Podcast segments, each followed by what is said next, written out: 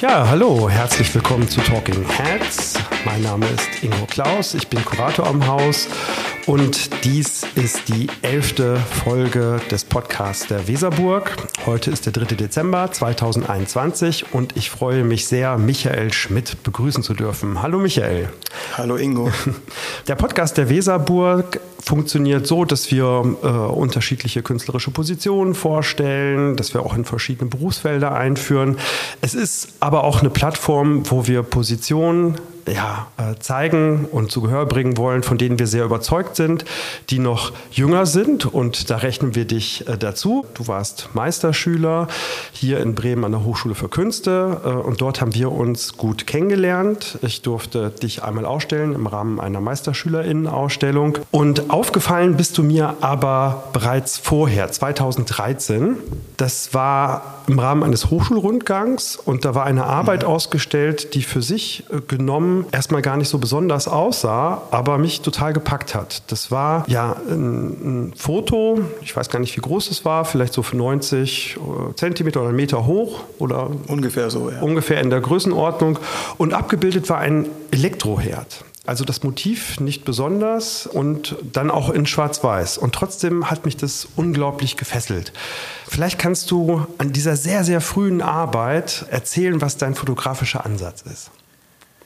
Ja, das werde ich sehr gerne versuchen. Ähm, also das ist eine Arbeit, die noch während meines Studiums entstanden ist. Ist ein bisschen entstanden aus so einer Prokrastination heraus, weil das der Herd in meinem WG-Zimmer war damals zu Hause. Und äh, ich hatte während des Studiums, ich hatte angefangen, mich mit dokumentarischer Fotografie zu beschäftigen, habe dann aber in der freien Kunst studiert bei Professoren, die nicht ausschließlich sich mit Fotografie befassen, sondern mit eigentlich mit konzeptueller Kunst. Und ähm, deswegen habe ich mich sehr lange gesträubt, ähm, mit Fotografie zu arbeiten. Wenn man also einen gewissen Überblick hat darüber, was, es, was da alles existiert, dann setzt man seine Arbeit immer in Vergleich dazu, was es schon historisch gegeben hat und äh, denkt sich immer, das, das macht keinen Sinn vielleicht in dem Moment. Aber ich hatte da so einen Moment erreicht, äh, wo ich sehr viel nachgedacht hatte über, über ähm, das Abbild und äh, das äh, Abzubildende, also den Gegenstand, der fotografiert wird und was davon eine Beziehung zwischen den beiden Polen besteht. Und in der Fotografie spricht man da ja vom Prinzip des Indexes oder des Abdrucks, zumindest ist es so eine frühe Theorie dazu. Und ich hatte zu der Zeit diesen Herd sehr häufig angeschaut, weil der so eine charakteristische Stelle hatte. Da gab es so eine, der hatte so einen Metalldeckel. Ich versuche das jetzt mal so zu beschreiben. Das ist hier die große Kunst, das zu versprachlichen, was man eigentlich betrachten genau. sollte. Mit Sicherheit äh, besteht auch eine Gefahr darin, jetzt einen völlig anderen Eindruck zu erwecken. Aber jedenfalls entstand diese Fotografie aus äh, Vorüberlegungen zu, zu Fotografie im Allgemeinen. Und ähm, ich hatte mir diesen Gegenstand sehr, sehr lange angeschaut angeschaut und dabei ist mir daran etwas aufgefallen, was mit, mit den fotografischen Theorien zu tun hatte. Und dann habe ich recht lange gebraucht dafür, ein Foto zu machen, das meinen Vorstellungen entsprach und am Ende natürlich darüber hinausging, weil man natürlich vor einer Arbeit mit gewissen, vor allem wenn es sich um konzeptuelle oder konzeptuellere Arbeiten handelt, geht man ja mit einer Planung heran oder mit einer vorgefertigten Idee. Aber während des Machens äh, verändert sich da trotzdem noch viel. Jedenfalls Versuch doch mal zu beschreiben, was, was, man da, was man da sieht. Also das Grundlegende an diesem Herd war eben, dass jemand den Deckel geschlossen hatte des Elektroherds, während der Herd äh, angeschaltet war und dadurch ähm, hat sich eben die unsichtbare Hitze der, der elektrischen Kochplatte äh, eingebrannt in den Deckel. Also das ist eigentlich so ein urfotografisches Prinzip, dass sich etwas niederschlägt oder dass eine Geschichte aufgezeichnet wird. Und ähm, gleichzeitig hatte der Herd eben bestimmte formale Eigenschaften. Und meine Schwierigkeit war aber trotzdem daraus ein Bild zu machen, das eigentlich wie also eine gewisse Komposition auch beinhaltet, weil ich immer eigentlich an so einer ästhetischen Übertragung interessiert war. Und ähm, dann habe ich den Herd fotografiert mit einer Kamera, die eigentlich für Architekturaufnahmen verwendet wird. Für sehr große Objekte, die man versucht in den Bildraum so einzufangen. So eine ich, große Plattenkamera. Oder? Genau, in dem Fall. Das ist ja auch in der sogenannten, mit doppelten Anführungsstrichen, Fotokunst äh, eine relativ geläufige ja. Arbeitsweise, mit der sogenannten Plattenkamera zu fotografieren. Die hat mir damals sehr gut gefallen, weil die so ein großes Objekt an sich ist, recht langsam und kompliziert zu bedienen ist und mir hat diese Langsamkeit gut gefallen, weil ich äh, selbst äh, sehr viel Zeit brauchte, um dieses Bild entstehen zu lassen. Und ich wollte nicht sehr viele Fotos machen, sondern ich wollte so dieses eine Bild herstellen, was, was eben alles enthält, was äh, mir interessant erschien. Mhm. Und äh, deswegen habe ich sehr lange an der Komposition gearbeitet, ja. dieses Bildes. Und ich glaube, das ist etwas, was mich fasziniert hat, weil diese Langsamkeit im Entstehungsprozess, das ist, glaube ich, etwas, was man auch als Betrachter, Betrachterin erlebt, dass man sich langsam da hineinschaut. Also durch die Plattenkamera hast du natürlich ja auch Möglichkeiten, mit der Perspektive in einer besonderen Art und Weise äh, zu arbeiten. Ähm, die Linien, das kann man jetzt schlecht versprachlichen, aber stürzen sehr merkwürdig, äh, Ränder laufen parallel parallel zu den äh, äh, Rändern des, des Blattes, also des Fotopapiers. Und ähm, diese eingebrannte Stelle, das ist alles sehr nüchtern, sehr sachlich, sehr reduziert, äh, formal betrachtet vielleicht auch erstmal unaufgeregt, vielleicht würde man sagen langweilig, weil man kennt dieses Motiv ja. Und dann erlebt man aber ganz viel Grundsätzliches, was Fotografie ausmacht. Also Langeweile ist total in Ordnung. Also ich mag gerne das äh, ja fast so das Fade oder das äh, sehr Nüchterne, was sich dann vielleicht über eine Dauer entfalten kann. Ja. ja. Dieses Arbeiten mit dieser altmodischen Kamera hatte auch etwas mit Zeichnung zu tun. Wenn man zeichnet, schaut man den Gegenstand ja auch sehr lange an und überträgt, überträgt den Gegenstand über seine eigene Zeichenfertigkeit in die Zeichnung. Und so ähnlich ohne dass ich jetzt ähm, hauptsächlich gezeichnet habe in der Zeit, aber so ähnlich fühlte es sich an, dieses Arbeiten. Und das dem voraus ging noch eine Auseinandersetzung auch über so Präsentationsmöglichkeiten von Fotografie, viel in den Gesprächen mit meinen damaligen Professoren, mit Corpus Löffler, also das ist eine, eine Künstlerduo, die zusammenarbeiten. Und ähm, wir hatten sehr viele Gespräche zu so vorläufigen Arbeiten geführt über die Art und Weise, wie man ein Foto eigentlich zeigen kann, was alles ein Foto sein kann. Und das führte dann dazu, dass ich, wie ich es jetzt gerade beschrieben habe, nicht nur mich sehr lange damit befasst habe, die das Bild aufzubauen oder in seiner Nüchternheit zu komponieren oder mit, der, mit dieser Plattenkamera einzufangen, sondern ich habe dann auch sehr lange überlegt über die Größe des Bildes. Das klingt jetzt erstmal banal, aber es ist natürlich entscheidend, wenn man nur ein Bild hat, was man zeigt. Es führte dann dazu, dass ich auch den Rahmen selbst gebaut habe. Das war eine große Qual für mich. Ich hatte damals keine handwerklichen großen Erfahrungen und wollte das eigentlich nicht. Ich, ich, mir gefiel die Fotografie sogar deswegen, weil sie sehr mechanisch zwar ist, aber nicht besonders viel äh, handwerkliches Geschick. Darüber kann man sich streiten, aber im Vergleich zu anderen ähm, Medien ist es sehr standardisiert in den Dingen, die man tun muss.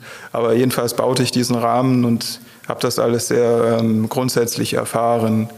Und äh, das war eigentlich eine sehr gute Schulung auch für meine späteren Bilder, wo ich dann natürlich nicht mehr jedes Mal die Rahmen selbst gebaut habe.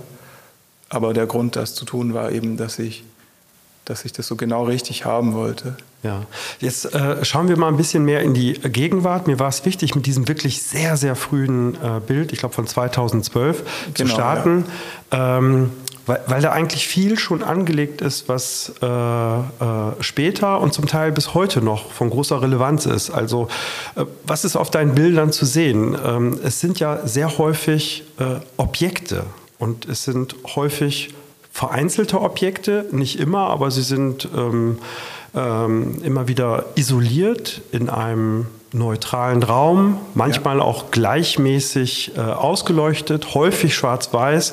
Und wenn nicht schwarz-weiß, dann doch sehr farbreduziert. Also es ist eine ganz, ganz reduzierte äh, Farbpalette, die du benutzt. Und was du gerade schon gesagt hast, sie, sie erscheinen uns ja vor allem als Einzelbilder. Es gibt ja keine richtigen Serien oder Bildstrecken und wenn, dann sind das Ausnahmen. Und man würde ja sagen, dein, dein Werk ist ja kon konzeptuelle Fotografie. Auf jeden Fall gibt es einen sehr starken konzeptuellen Ansatz und das genau. ist häufig mit Serien ja auch immer wieder verbunden in der Gegenwartskunst. Was bedeutet für dich das Einzelbild und warum ist dort immer wieder ein einzelnes Objekt zu sehen? Wie wird so ein Objekt überhaupt bildwürdig für dich? Das ist so, ich arbeite momentan, habe ich natürlich so ein Archiv von Bildern, die ich schon gemacht habe, die ich jetzt in Zukunft verwenden werde. Aber in, vor allem in den Anfängen und auch für die neuen Bilder, zu diesem, die zu diesem Archiv immer dazukommen, ist es so, dass das sind unterschiedliche Gegenstände, die, die ich mir sehr lange anschaue und die bestimmte Eigenschaften haben, die sich dann sehr gut dafür eignen, wenn es, wenn es eben dann ein gutes Motiv ist, so das Bildermachen an sich zu thematisieren. Mich hat bei diesem Herd ja nicht unbedingt der, der, der Kontext der Küche interessiert, sondern mir, mir hat, mich hat dieser Gegenstand so als, als bildhauerisches Objekt interessiert und eben vor allem, wie er, wie er als Foto aussieht. Und das ist eigentlich die Grundlage für, für alle Dinge, die ich fotografiere. Also wenn ich fotografiere, ich fotografiere ja nicht immer, sondern ich mache auch andere hm. Arbeiten. Ähm, natürlich äh, ein einzelner Gegenstand und ein einzelnes Bild, das ist eine gute Kombination. Ähm, mir ist es aber vor allem zum Anfang klar geworden, dass ich die, also es gibt ja eine sehr große Fotografietradition, in Serien zu arbeiten. In der dokumentarischen Fotografie gibt es ja sehr, sehr häufig die Haltung, dass ein einzelnes Bild ähm, weniger wert ist als eine Kombination von Bildern. Und ich respektiere das bei meinen Kolleginnen in ihren ähm, Projekten natürlich. Nur für mich habe ich festgestellt, dass äh, dieses serielle Arbeiten die, sich mir überhaupt nicht, dass ich darin nicht so gut bin oder dass mich die Arbeit am einzelnen Bild und auch die Schwierigkeit, überhaupt ein gutes einzelnes Foto zu machen, das klingt jetzt ähm, eigentlich wie äh, ein Widerspruch in sich. Denn ein einzelnes Bild ist ja sehr leicht zu machen. Das kennen wir ja alle, wenn wir für Instagram etwas fotografieren, was uns gerade auffällt. Und das ist ja dann eigentlich auch häufig ein einzelnes Bild. Aber so ein Bild, was auch bestehen kann, was man sich jetzt lange anschauen kann, wie dieses Bild von 2012, das können wir uns ja immer noch anschauen. Das erfordert dann eben eine gewisse Arbeit an dem Bild. Ja, und man merkt das auch beim Betrachten deiner, deiner äh, Bilder. Ich habe ja gesagt, das sind häufig einzelne Objekte. Wir können die auch benennen. Es ist mal eine Brille, die auf einem auf einer Oberfläche liegt. Man kann gar nicht deuten, ob das ein Tisch ist, eine weiße Fläche oder es ist eine kugelförmige Lampe, die ja. an der Decke hängt, die du fotografierst. Es ist eine Malerpalette ähm, oder es sind, es sind Tische. Also es sind unaufgeregt alltägliche ja. Gegenstände, aber die sind unglaublich präzise erfasst. Nun ist präzise so ein äh, schwieriges Wort, weil äh, was, was will das eigentlich heißen? Also ich würde sagen, so ganz grundlegende Aspekte, die für Fotografie grundsätzlich auch relevant sind, die kommen hier in einer besonderen Form zu tragen. Es geht um Komposition, es geht um Schärfe, es geht um die Frage des Lichteinfalls, äh, des Blickwinkels. Und ähm, obwohl es nur ein einzelnes Bild ist, und du hast ja gesagt, du respektierst auch, dass andere in Serien arbeiten und da einen größeren Wert drin sehen. Hat man bei deinen Fotos nicht das Gefühl, dass dieses Bild hätte anders gemacht werden können? Und man fragt, man steht davor und fragt sich, warum ist das eigentlich so? Ich möchte das ganz gerne am Beispiel einer Arbeit, auch eine, man kann es an verschiedenen Arbeiten äh, beispielhaft erzählen. Aber es gibt ein Bild, das nennt sich Leuchte und das ist kugelförmige Lampe. Diese Kugel ist ja in, in der unteren Bildmitte und ist perfekt kreisförmig und das Licht ist so, dass diese Kugel, die sich ja im Bild als Kreis darstellt, perfekt weiß ist. Und das könnte gar nicht anders sein. Ähm, nun führt die Perspektive dazu, dass man, dass man das Gefühl hält, diese Lampe hängt aber trotzdem irgendwie schief, irgendwie falsch im Bild. Genau. Und das erzeugt eine, eine, eine Spannung. Erzähl doch mal, wie, die, wie so ein Bild entsteht. Also so ein Bild entsteht zum Beispiel dadurch, dass, dass mir sowas vielleicht aufgefallen ist, so in, in meinem Schlafzimmer oder irgendwo auf Reisen, dass man sowas mal gesehen hat. Das ist so, ein, so eine Schattensituation. Also das ist auch eine frühere Arbeit. Ich beschreibe es jetzt mal jedenfalls, dass mir, dass mir so ein Effekt aufgefallen ist aber der ließ sich so gar nicht fotografieren. Bei der Leuchte war es so, dass, dass hat es sich, äh, es war notwendig, diese Situation im Atelier nachzubauen mit einer Leuchte, die ich dann gekauft habe und installiert habe und einer äh, Fläche, die ich gestrichen habe. Das ist nicht bei allen meinen Bildern so. Es gibt einige Bilder, die so eine größere Form der Inszenierung bedurft haben. Wie diese. Das hatte dann vielleicht noch mehr mit Zeichnung zu tun, weil es wirklich sehr, äh, sehr, sehr wichtig war, wie dieser Kreis jetzt auf dem Rechteck des Bildformats positioniert ist, so dass man auch kein weiteres Bild dafür braucht. Dann gab es natürlich noch andere Faktoren wie äh, zum Beispiel die Fähigkeit der Fotografie, eine bestimmte weiße Fläche noch mit Struktur darzustellen. Das sind natürlich so knallhart äh, technische Parameter, die muss man einfach kennen, aber das spielt jetzt nicht die Hauptrolle. Für das Bild spielt es allerdings schon eine Rolle, weil, äh, weil es quasi so die Möglichkeiten von der Fotografie auch ausleuchtet im wahrsten Sinne des Wortes jetzt, was, was eben als weiß erscheint. Und das Weiß ist ja das Weiß des Fotopapiers und das Grau ist dann eine Schwärzung des Fotopapiers und das Schwarz ist dann eine schwärzere Schwärzung des Fotopapiers. Gleichzeitig ist das Ganze aber auch ein, ein Bild, was sich nicht im Wesentlichen von einer Malerei unterscheidet, ohne dass ich jetzt hier sagen möchte, dass, dass ich durch die Fotografie die Malerei ersetzen möchte. Aber ich spreche von Malerei nur deswegen, weil äh, ich mit einzelnen Bildern arbeite und äh, ich verwende die unterschiedlichen Werkzeuge der Fotografie oder die Beschränkungen, vor allem auch die Beschränkungen, denn Fotografie hat ja im Vergleich zu Malerei wesentliche Beschränkungen. Es gibt keine Struktur der Oberfläche. Natürlich wäre eine Fotografie auch denkbar, die das mit beinhaltet, aber wenn man jetzt so eine technische Fotografie sich vorstellt, dann ist das schon sehr limitiert. Die Anzahl der möglichen Farben ist zwar sehr groß, aber die ist nicht so groß, wie wenn ich ähm, mit Wasserfarben und mit Ölfarbe und was mit verschiedenen Lackierungen arbeiten würde. Aber diese Beschränkungen, die, ja, die, die sind mir auf jeden Fall auch wichtig, weil ohne Beschränkungen auch keine Kreativität möglich ist. Nun ist das eine sehr selbstreferenzielle Form von äh, Fotografie, wo ich finde, dass das Sehen selbst zum Ereignis wird. Man könnte auch sagen, das Bild genügt sich erstmal selbst. Es wird gar nicht auf was Äußeres verwiesen. Du hast gesagt, bei, der, bei dem Herd interessiert dich nicht die Küche oder die Lebenswirklichkeit von Menschen, die in Küchen arbeiten, sondern der Gegenstand ist mehr Anlass für ein Bild und das Bild ist für mich Anlass, über mein Sehen nachzudenken. Nun gibt es aber andere Konstellationen, und du hast ja schon gesagt, dass du nicht nur mit Fotografie arbeitest, die du in Ausstellungen mit hineinbringst. Ich erinnere mich sehr gut hier an eine Ausstellung, eine Gruppenausstellung in der Kunsthalle Bremen. Und da waren dann auf einmal so, es war eine Ausstellung, die wurde, ich weiß gar nicht, wann im September oder Herbst eröffnet. Genau. Äh, da war Laub auf dem Boden in deinem Raum. Und das war ganz offensichtlich eine, eine künstlerische Setzung, wobei manche Personen äh, womöglich trotzdem irritiert waren, weil das gehörte da nicht hin. Und du bringst immer wieder auch ja, Objekte, Gegenstände in den Raum hinein, wo dann sonst nur Fotografie, mitunter vielleicht auch mal eine Videoarbeit äh, zu sehen ist. Was ist der Anlass? Wie bist du darauf gekommen? Ja, also ich glaube, mir gefällt das, mich selbst immer herauszufordern. Wenn ich jetzt so über die Fotografie gesprochen habe oder dass, dass das Bild sich selbst genügt oder über diese sehr, über die Präzision und dieses knallharte und diese lange Arbeit am Bild. Äh, ich möchte das gerne für mich auch immer herausfinden, wie ich weiterarbeiten kann, um mich, mich selber ein bisschen in Frage zu stellen. Und in dem Raum in der Kunsthalle Bremen, da hingen ja auch Fotografien von mir, die, die sehr ähm, äh, entschieden gerahmt waren. Aber mir gefiel das auch, dass es so was Zartes und Ungenaues gab, wie diese Blätter, die auf dem Fußboden lagen und äh, die sich so langsam im Raum verteilt hatten. Das war natürlich schön, äh, so ein Gegensatz zu zu, diesem, zu dieser technischen Kälte und Perfektion der Fotografie zu haben und ähm, auch äh, zu sehen, was man mit diesem Raum machen kann. Es ging auch darum, dass der Raum in der Kunsthalle sehr, sehr groß war.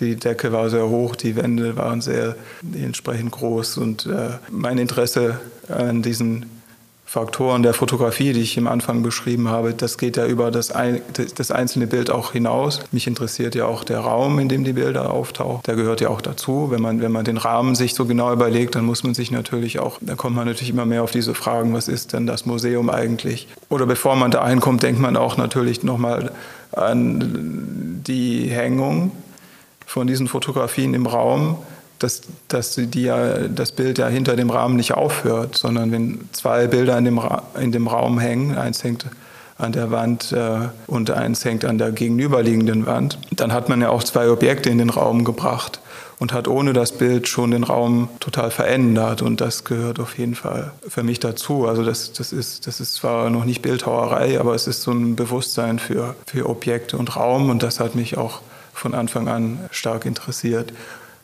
Ja, das sind äh, so dialogische Situationen, äh, die ich in deinen Ausstellungen erlebe, die du herstellst. Es gibt ja auch andere Objekte, wo du so mit Displayformen arbeitest, wo, wo so Sockel mit so montierten Glasscheiben, die nichts halten, die nichts zeigen, die als Objekt äh, sichtbar sind, die tauchen in dem Raum auf, gehen einen Dialog ein. Dann gibt es eine andere Arbeit, einen, ja, einen Sandsack, den habe ich nie gesehen. Ich kenne den nur, wie das ja heutzutage häufig ist, über Fotos. Und ähm, äh, ob es jetzt über über soziale Medien war oder über die Website, kann ich gar nicht genau sagen. Und das Irritierende ist, dieser Sandsack war Teil einer Ausstellung. Und äh, da geht es ja tatsächlich auch immer um so ganz grundlegende Fragen. Ich habe mal gesagt, also wir haben ja schon darüber gesprochen, dass du immer auch einzelne Objekte in Fotos zeigst und diese Frage, äh, was ist Bild, was ist der, der, der reale Gegenstand im Verhältnis dazu? Also man könnte jetzt Magritte, Cécile pas un pipe zitieren oder ja. Jasper Jones, is it a flag or is it a painting? Also was sehen wir da eigentlich? Eigentlich? Eine Malerei einer Flagge oder äh, eine Flagge? Genau, ja. Und ähm, das, das provozierst du da ja nochmal verstärkt, indem du auf einmal einen Sack reinbringst. Und ich kenne den aber auch nur als Foto, gar nicht als physisches Objekt. Und dieses Foto wirkt aber gar nicht wie ein Dokument, sondern wie eine Fotoarbeit von dir. Also da gibt es so ein ganz merkwürdiges Spiel äh, von verschiedenen Metaebenen, wo man gar nicht weiß, wo man zumindest bei der ersten Begegnung sich gerade befindet. Ist das etwas, was du kalkulierst? Ja, ähm, entschuldige, was, sag mal, was ich kalkuliere. Ähm, naja, dass, ähm, dass es sehr unterschiedliche Formen der Begegnung gibt. Also ja. der Gegenstand im Raum, der fotografierte Gegenstand, der, der, das Fotodokument eines Gegenstandes, das wie ein Foto genau. von dir wirkt. Ähm, ja, also die, äh, es, es, geht ja auch weiter, wenn man, wenn man dann mit Katalogen arbeitet und dann die Bilder im Katalog auftauchen, dann äh, die, die Sachen bleiben ja nicht so stehen. Und eine Ausstellung ist zum Beispiel, äh, die ist ja irgendwann mal zu Ende. Von diesem, wenn es jetzt um diesen speziellen Sack geht, ähm, der war Teil einer Ausstellung und die Ausstellung ist jetzt nicht mehr existent und wir haben jetzt dieses Bild, ähm, das ich zufälligerweise selbst gemacht habe, mhm. aber die anderen Fotos wurden von einem Ausstellungsfotografen gemacht. Das hätte aber auch von dem Ausstellungsfotografen sein können und ich hätte das Bild nur ausgewählt. Ja. Der Sack war vielleicht so etwas ähnliches wie die Blätter, die du beschrieben hast, die, die so eine Störung sind im Ausstellungsraum mir gefiel an dem auch. Die auch so einen schönen Dreck reinbringen in die Ausstellung. Ja, sicher. Also als, als Gegenpol zu dem, was ich, also zu dieser, wie ich es beschrieben habe, Kälte der Fotografie oder dieser technischen Perfektion und Strenge. Oder auch so ein Moment, das man erstmal nicht versteht. Der Sack lehnte an der Wand, hat den Boden mit der Wand verbunden. Das gefiel mir daran. Ja. Jetzt gibt es noch einen Aspekt, den ich gerne äh, ansprechen würde, weil das hört sich alles sehr kalkuliert, sehr nüchtern an. Und es sind ja auch Werke, die in einem langfristigen Prozess sich äh, entwickeln, sehr ähm, ja, präzise auch installiert werden in Ausstellungen, aber es gibt eine gewisse Form von unterschwelligen Humor. Das vielleicht würden viele vielleicht gar nicht mit deinem Werk verbinden, aber das schätze ich sehr. Es gibt zum Beispiel eine Malerpalette, zumindest wirkt das so, als sei es eine Malerpalette, die in der Wand lehnt und die lehnt halt so, als wäre das ein Smiley. Also das Loch für den Daumen sieht aus wie das Auge und diese Palette scheint erstaunt äh, äh in den Himmel zu äh, schauen. Dann gibt es ein Bild, das sind ganz viele Becher, bunte Becher, rosafarben, blau, silber auf, einer, äh, ja, auf so einer Tischdecke mit vielen bunten Sternen. Und das Bild nennt sich Farben. Auch das finde ich sehr humorvoll, weil man dein Werk eigentlich sehr farblos eigentlich kennt. Und es gibt immer wieder so Setzungen, die man vielleicht auch nur wahrnimmt, wenn man sich in dein Werk reingeschaut hast. Sehe nur ich das oder ist das etwas, was du, ja, weiß ich nicht, planst oder was sich so ergibt? Naja, also erstmal muss man ja sagen, dass das Werk entsteht ja bei der Betrachterin, beim Betrachter im Vorgang des Betrachtens. Also, ja. also da ist es zumindest lebendig. Und äh, ohne, ohne das äh, würde das Werk oder das Bild oder das Kunstwerk ähm, sinnlos sein. Natürlich habe ich bestimmte Ideen, mit denen ich äh, ein Bild beginne, weil ich das für mich so als sehr notwendig und interessant empfinde. Aber ähm, der Betrachterin ist das natürlich, äh, bleibt das natürlich auch äh, zu einem gewissen Grad überlassen, was, was, was die davon, äh, wie, wie die darüber denken. Es ist auch so, dass im Prozess des Machens kommen immer noch mehr Sachen, also entstehen Dinge, die ich nicht geplant habe, aber die ich dann mit in das Werk integriere. Aber ich habe niemals alles äh, vor, vorher äh, geplant und das dann nur ausgeführt. Das ist doch auch die eigentliche Lust am künstlerischen Tun und auch beim Betrachten von Kunst, dass die Dinge entstehen und auch nicht immer kalkulierbar sind, also dass sie sich öffnen für, für Verschiedenes. Genau, richtig. Also das ist meine Motivation in, in meinem Machen. Ja. Ich würde ganz gern auf, auf äh, unbedingt zwei Dinge kommen, die sehr aktuell sind und die deinem Werk, finde ich, nochmal eine neue Richtung jeweils geben. Äh, es gibt eine Werkgruppe, äh, kann man sagen, die wir hier in der Weserburg aktuell ausstellen, im Rahmen der Ausstellung So wie wir sind 3.0.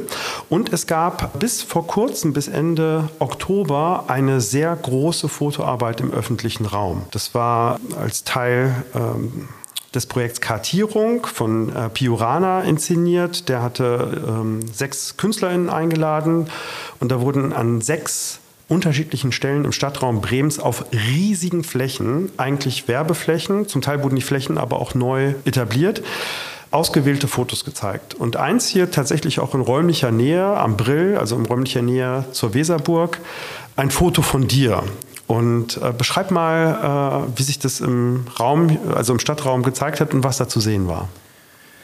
Ja, erstmal ist, ist es natürlich interessant, dass du sagst, ein Foto von mir, weil das äh, wahrscheinlich den, den wenigsten Betrachtern sich vielleicht erschlossen hat, dass das ein Foto von mir ist, weil das war natürlich Appropriation Art. Es war eine Werbefotografie, die ich abfotografiert hatte. Und das Bild hatte ich schon anderthalb Jahre vorher gemacht in den USA, in Los Angeles. Ich hatte damals so Werbeplakate fotografiert und äh, immer wieder auch die Apple-Werbung für das iPhone. Und das war damals das iPhone 11.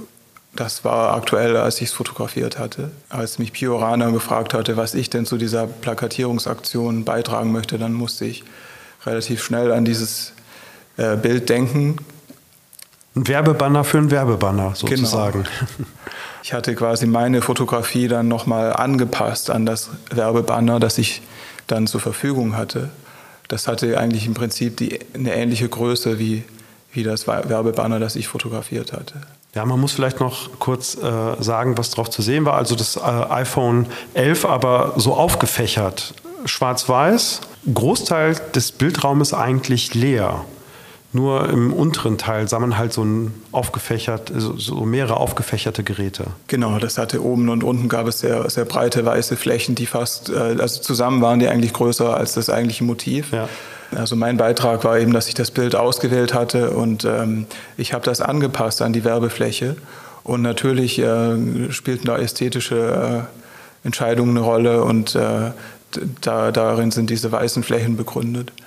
Ja, vielleicht drückt sich in dieser Arbeit, die ja auf eine faszinierende Art und Weise mit dem Kontext selber ja nochmal umgeht. Also wo wir nicht nur über das Bild reflektieren, sondern über den Kontext, wo und wie es zur Darstellung kommt und dann auch noch als Gegenstand eine Bildmaschine präsentiert. Also wir haben ja heutzutage, wir sind ja alle bildfähig, wir können ja immer und überall Fotos machen und posten die auch permanent.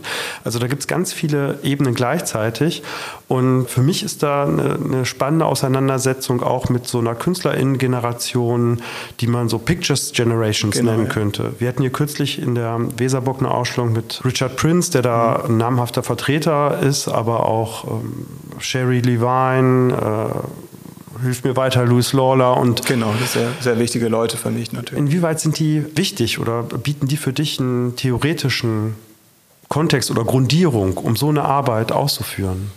Ja, wenn man an Louis Lawler jetzt als äh, spezielles Beispiel denkt, dann, das war ja oder ist ja eine Künstlerin, die sich sehr stark mit dem Umfeld von bildender Kunst beschäftigt, die fotografiert, sie fotografiert Kunstwerke in ihren verschiedenen Kontexten, im Lager, bei den Sammlern zu Hause, in der Galerie oder auf Auktionen. Das ist erstmal ja ein sehr strenges theoretisches Konzept. Aber wenn man sich ihre Bilder genau anschaut, dann sind das auch sehr gute Fotografien. Also ich glaube, das reizt mich an ihr besonders, dass sie so eine sehr strenge konzeptuelle Ebene hat, aber dass sie in ihren Fotografien auch ja, sehr schön komponierte Aufnahmen macht oder dass da so ein gewisses Verlangen darin steckt auch oder eine gewisse Melancholie, vor allem wenn man die Bilder mit zeitlichem Abstand betrachtet. Und äh, von daher bin ich natürlich sehr beeinflusst von, den, von der Strenge des Konzepts von, von, den, von diesen Künstlerinnen aus dieser Zeit. Aber ähm, ich suche immer auch einen ästhetischen Ausdruck. Es mhm. geht nicht nur um die Tatsache, dass ich jetzt das Plakat abfotografiere und das nochmal zeige, sondern es geht schon auch nochmal darum, wie es aussieht. Auch wenn da ganz wenig von mir zu sehen ist. Wenn ich eigentlich nur in Anführungsstrichen das originale Werbemotiv verdoppele, ist trotzdem etwas da, was ich dem hinzufüge. Also die Ästhetik des Schwarz-Weißes oder die, ähm, der Beschnitt, solche Dinge, ein kleiner Schattenwurf, ganz minimale ja, toll. Dinge. Mich hat jetzt gerade sehr äh, begeistert der Begriff Melancholie, den du in Bezug auf Louis Lawler erwähnst, weil deine Fotos oder jetzt deine, die ausgewählten Bilder, die du zeigst, ja sehr nüchtern erscheinen. Aber trotzdem, finde ich, gibt es immer wieder einzelne Motive, die auch, weiß nicht, ob das das richtige Wort ist, anrührend sind. Die haben ja keine Narration. Also es ist ja nicht so, dass man das Bild anschaut und dort sich ein erzählerischer Nukleus verbirgt, den man entfalten muss. So, das sind ja keine Schlüsselbilder, sondern die, die wirken erstmal. Wie empfindest du das, wenn du deine Bilder betrachtest? Also die Melancholie, die du ansprichst, die ist ja im, in der Fotografie quasi un, untrennbar äh, enthalten. Es geht ja immer darum, dass man einen Blick auf etwas wirft und das festhält. Das Vergangene wird dann wieder gezeigt in Form der Fotografie. Mhm. Quasi was ganz Entscheidendes. Das, ich glaube, das ist es auch, was mich an der Fotografie besonders äh, gereizt hat. Ich würde gern vielleicht als letztes auf die Werkgruppe kommen, die wir hier aktuell in der Weserburg zeigen. Die nennt sich Transmission. Dafür, oder nicht dafür warst du in äh, Los Angeles, sondern du warst in Los Angeles und dort ja. ist das dann entstanden. Da hast du Gegenstände entdeckt. Äh, erzähl doch mal ein bisschen. Ich bin zweimal in Los Angeles gewesen. Über mehrere Monate habe ich mich da aufgehalten. Ich hatte so eine gewisse Vorstellung von der Stadt. Ähm, also Künstler, die für mich wichtig sind, wie Ed Roche und James Welling oder auch frühere Künstler aus der Konzeptkunst wie Douglas Hübler die kommen daher, äh, John Baldessari, all diese Leute dann, die natürlich auch das Klischee von Hollywood, ähm, so eine Bildmaschine, die dort ist, die so viele Filme herausbringt, das hat mich lange fasziniert, aber ähm, dann in so einer Stadt zu sein, verändert den Blick dann nochmal anders. Jedenfalls ähm, hatte ich da einige Zeit verbracht und Studiobesuche gemacht, verschiedene Leute getroffen und Materialien gesammelt. Also ich habe selbst Fotografien gemacht von Gegenständen, die ich gefunden habe, die dann erst später zu eigenen Fotografien wurden.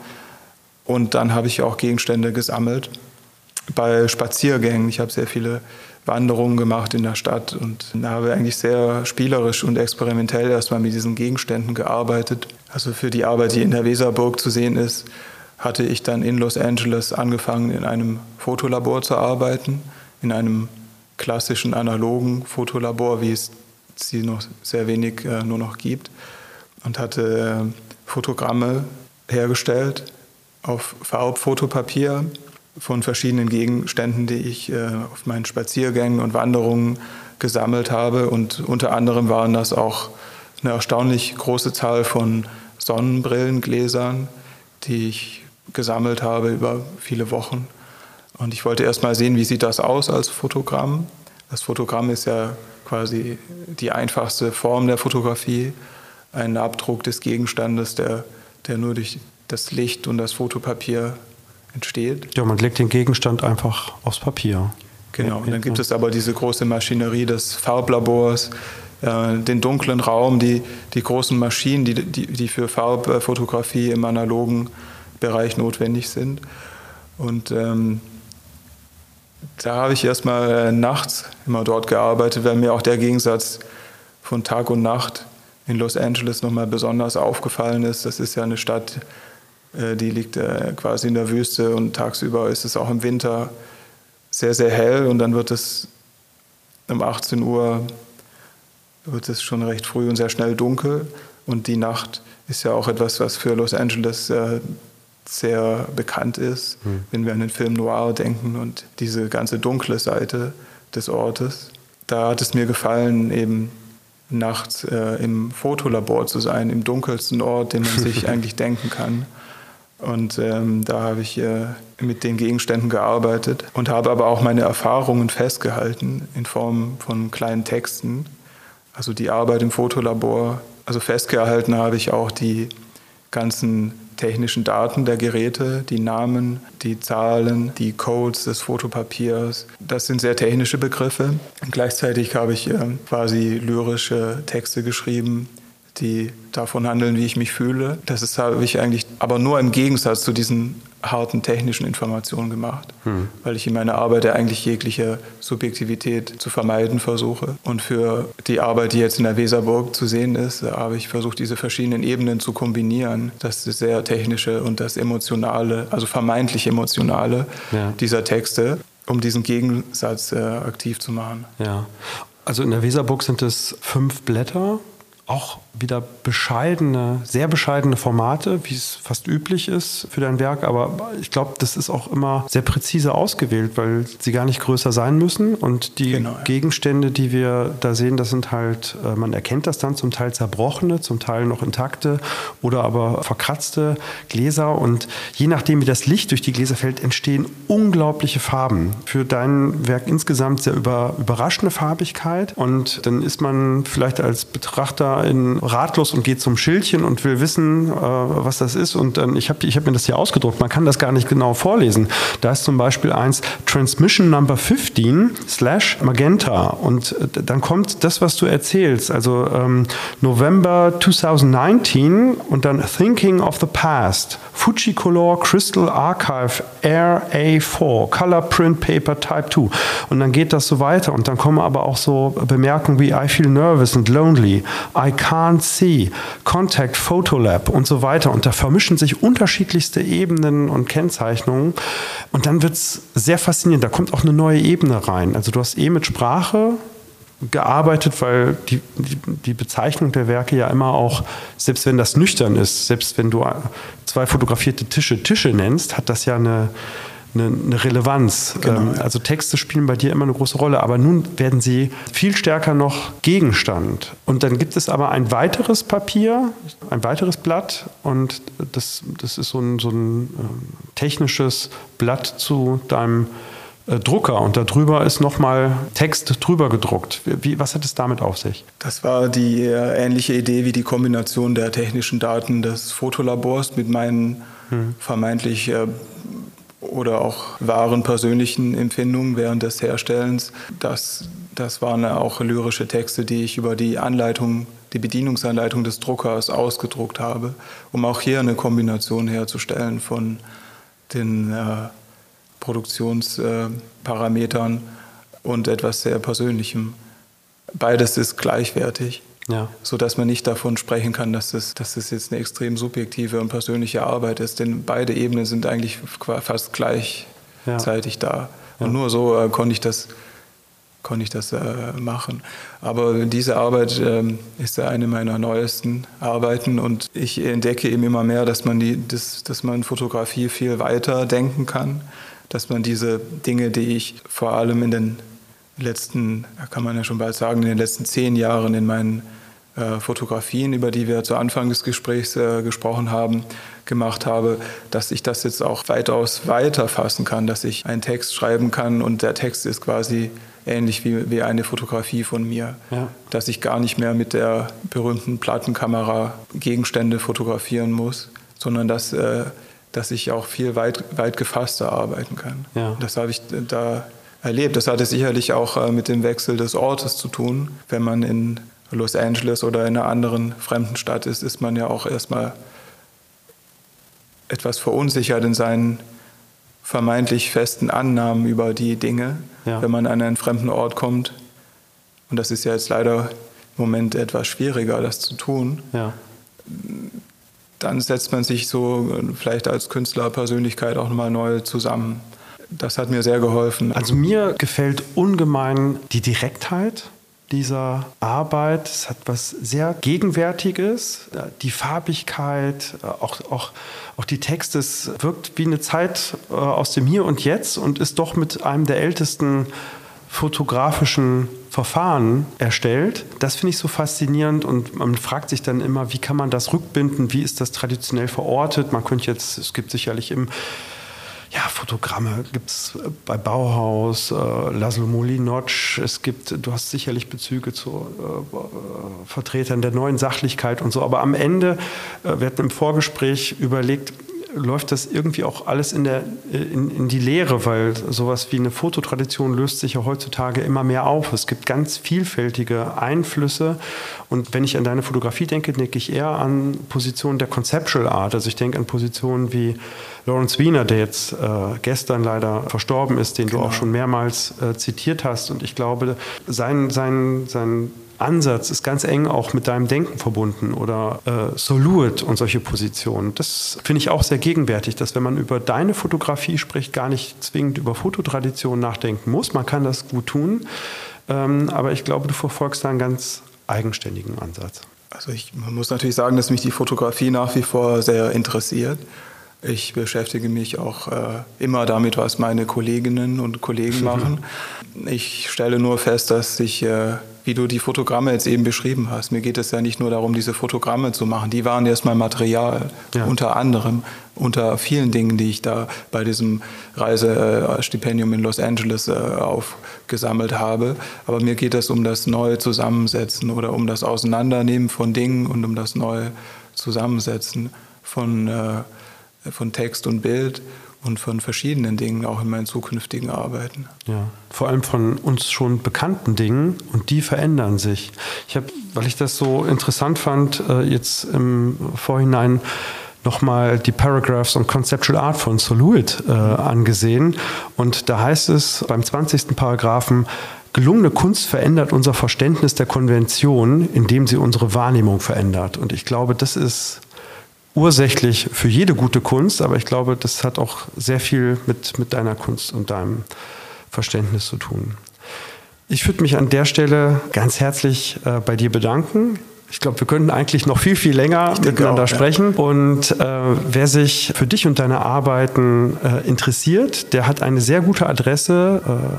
Überraschenderweise tatsächlich in Bremen, äh, der Galerie K', die insgesamt ein ganz tolles Programm hat und äh, dort bist du vertreten und ich kann jeden nur empfehlen, diese Position äh, zu unterstützen. Ganz herzlichen Dank geht an dieser Stelle an die VGH-Stiftung, die durch ihre Förderung diesen Podcast überhaupt möglich macht. Und wie immer, last but not least, an Tom Flori, der das technische im Hintergrund alles auf die Platte bringt. Ganz herzlichen Dank dafür und auf ganz bald. Ciao. Ja, danke schön. Danke dir und euch. Danke für die Einladung. Gerne.